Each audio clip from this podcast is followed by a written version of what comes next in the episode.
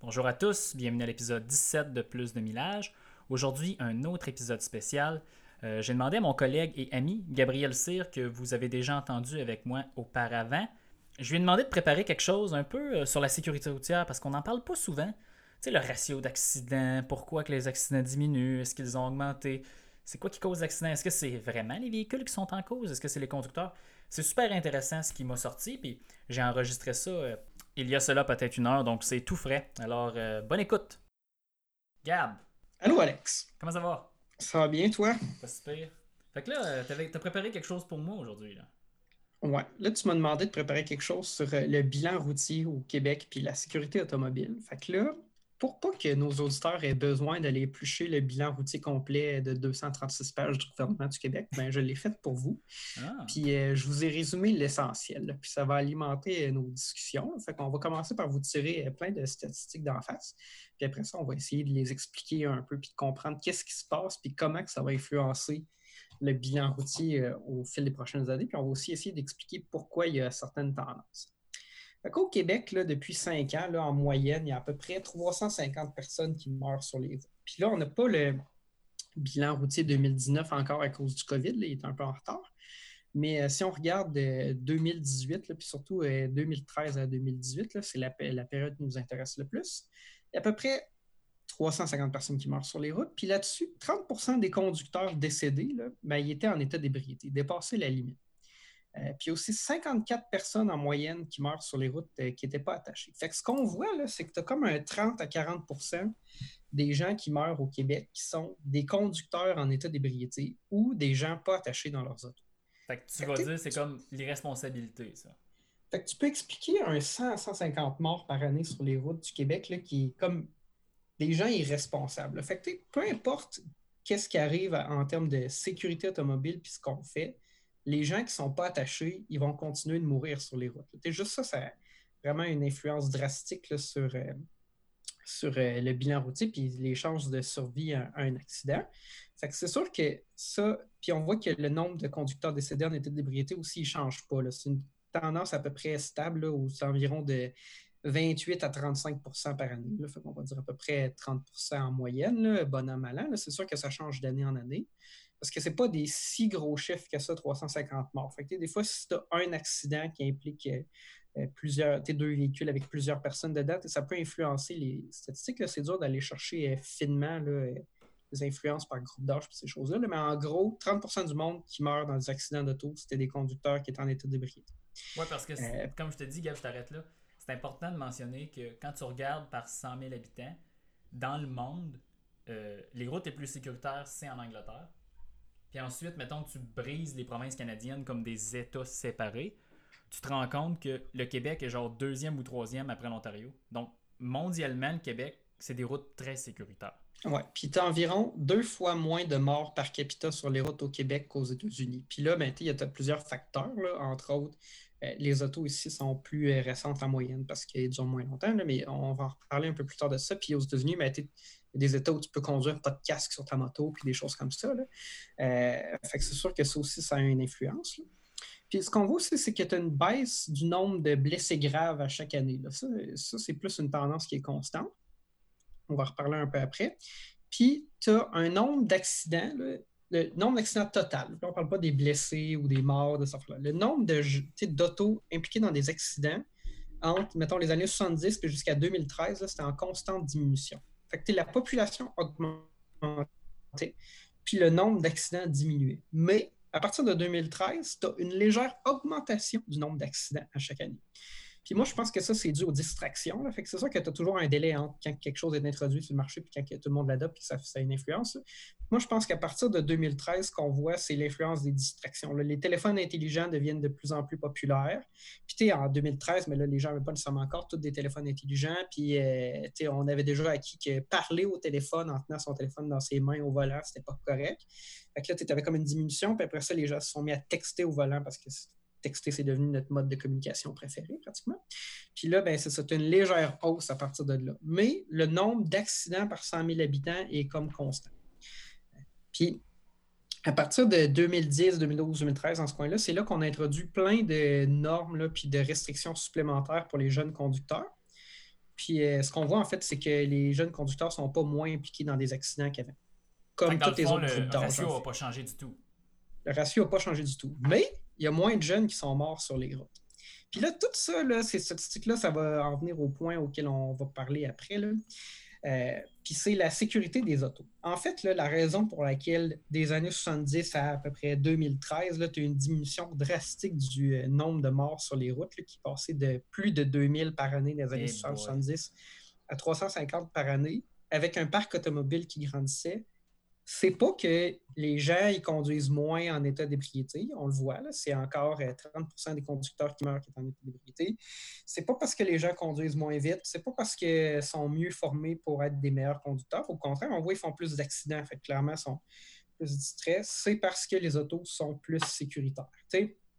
on est parti d'une époque où personne ne s'attachait et les autos n'avaient pas de système de sécurité, ils n'étaient pas, pas testés dans des accidents pour voir leur sécurité, puis tout, ils n'étaient pas gradés en fonction de ça, à aujourd'hui des autos qui sont conçus spécialement pour ça. on n'a plus des autos qui sont faites pour être solides puis euh, survivre à un accident, on a des autos qui sont faites pour se détruire dans un accident, mais protéger les occupants. Absolument, c'est absolument. Puis là, ça va nous amener à l'auto ultime en termes de sécurité. Parce que cette semaine, Alex, tu m'as dit il n'y a personne qui est jamais mort dans un Volvo XC90 depuis 2002. Évidemment, dans mes exagérations habituelles. J'étais sûr que c'était complètement débile puis que c'était absolument impossible que personne soit mort dans un XC90 depuis 2002. Puis là, j'ai fait des vérifications. Puis au Royaume-Uni, quand même un gros pays, 80 millions d'habitants, entre 2002 et 2018, il n'y a personne qui était occupant d'un Volvo XC90 qui est mort dans un accident d'auto. Zéro. Personne. Zéro. Aucun. Ça, c'est depuis 2002. Le 2002, c'est quand même loin en arrière.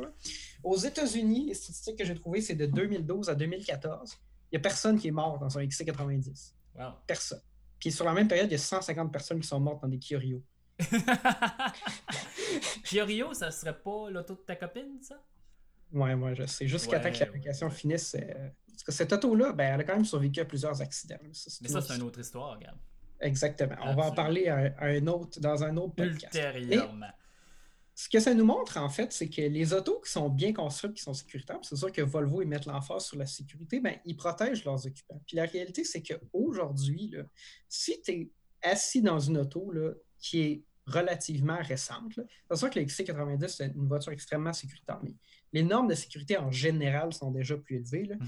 Puis euh, si dans une voiture milieu de gamme, là, qui est moyenne en termes de sécurité, que tu es attaché et que tu n'es pas en état d'ébriété, des chances de mourir dans un accident, mais qui n'implique pas, mettons, un poids lourd ou des choses comme ça, sont vraiment faibles. Parce qu'au Québec, tu as 350 personnes qui meurent sur les routes, mais là-dessus, tu as 60 piétons, 30 motocyclistes, après ça, tu as un certain ah. nombre de cyclistes. Euh, puis tu as des gens qui meurent dans des accidents avec des poids lourds. C'est sûr que les voitures tu frappes un 10 roues à 138, c'est pas la. Il n'y a pas grand-chose qu'on peut faire pour survivre à ça.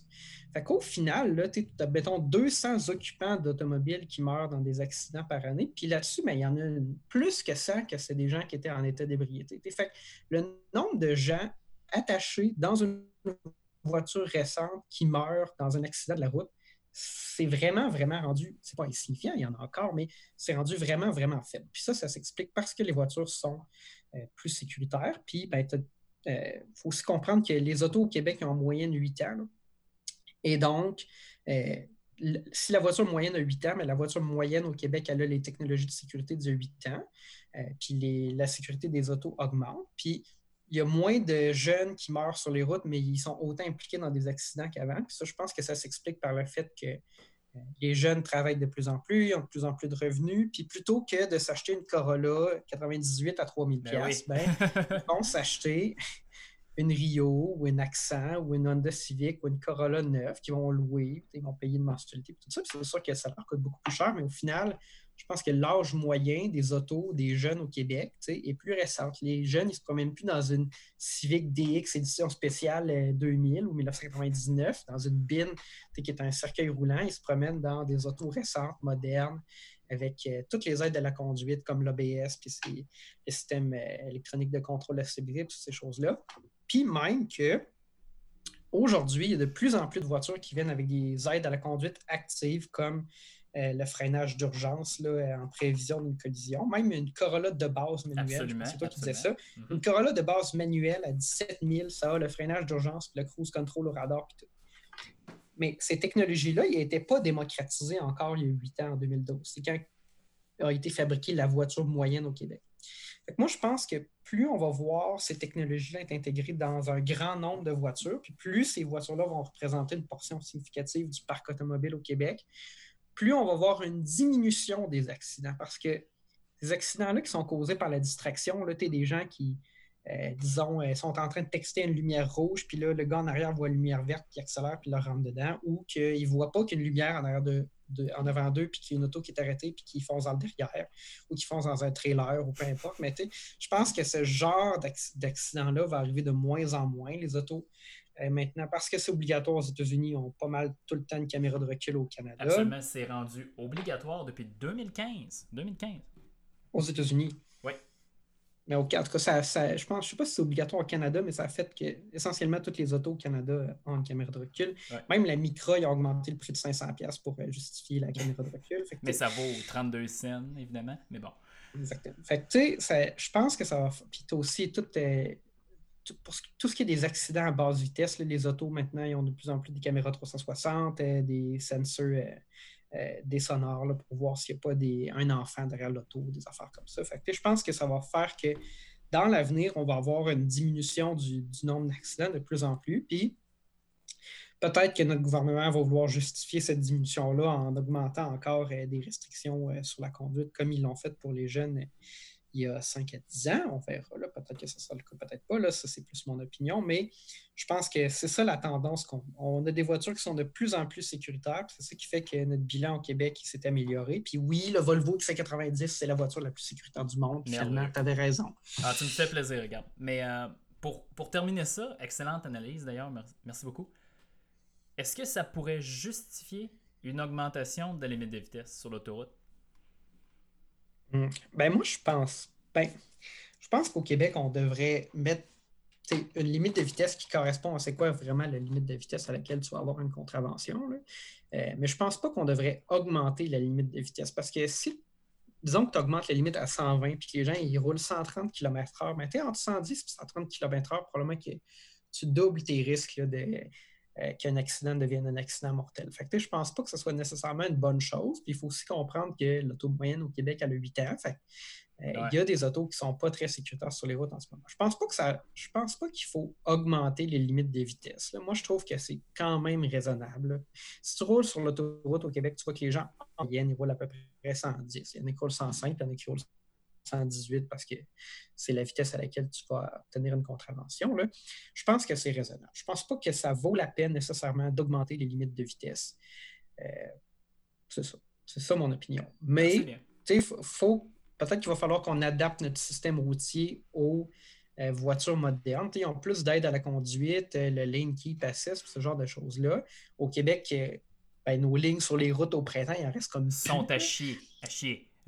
Donc, euh, peut-être qu'il va falloir qu'on adapte notre réseau routier puis notre réseau autoroutier à au moins les autoroutes, à cette réalité-là, qu'on on puisse bénéficier au maximum des aides à la conduite qui sont intégrées dans les voitures. Ça, je pense que ce serait positif. Je ne pense pas que ça, c'est nécessairement une question d'augmenter les limites de vitesse, même qu'une fois qu'on va.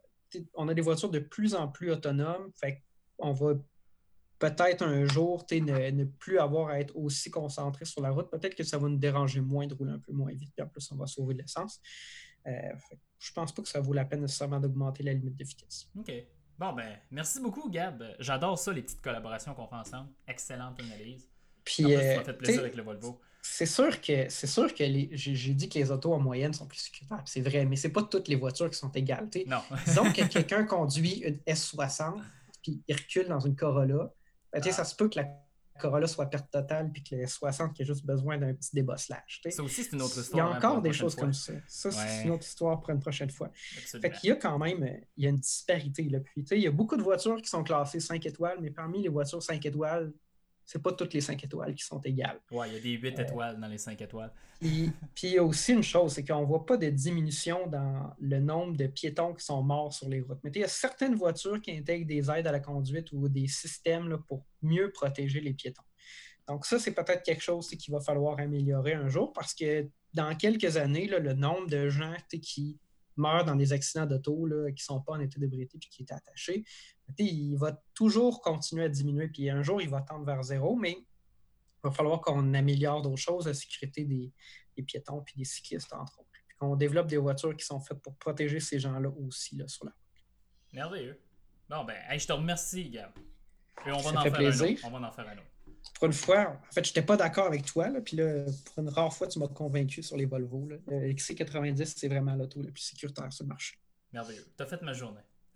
bonne journée, Gab. Merci. Bye, Alex. Bonne journée. En tout cas, j'espère que ça vous a plu parce que moi, j'adore euh, faire des petites collaborations comme ça avec Gabriel. Donc, écrivez-moi, envoyez-moi des messages si vous voulez en faire d'autres.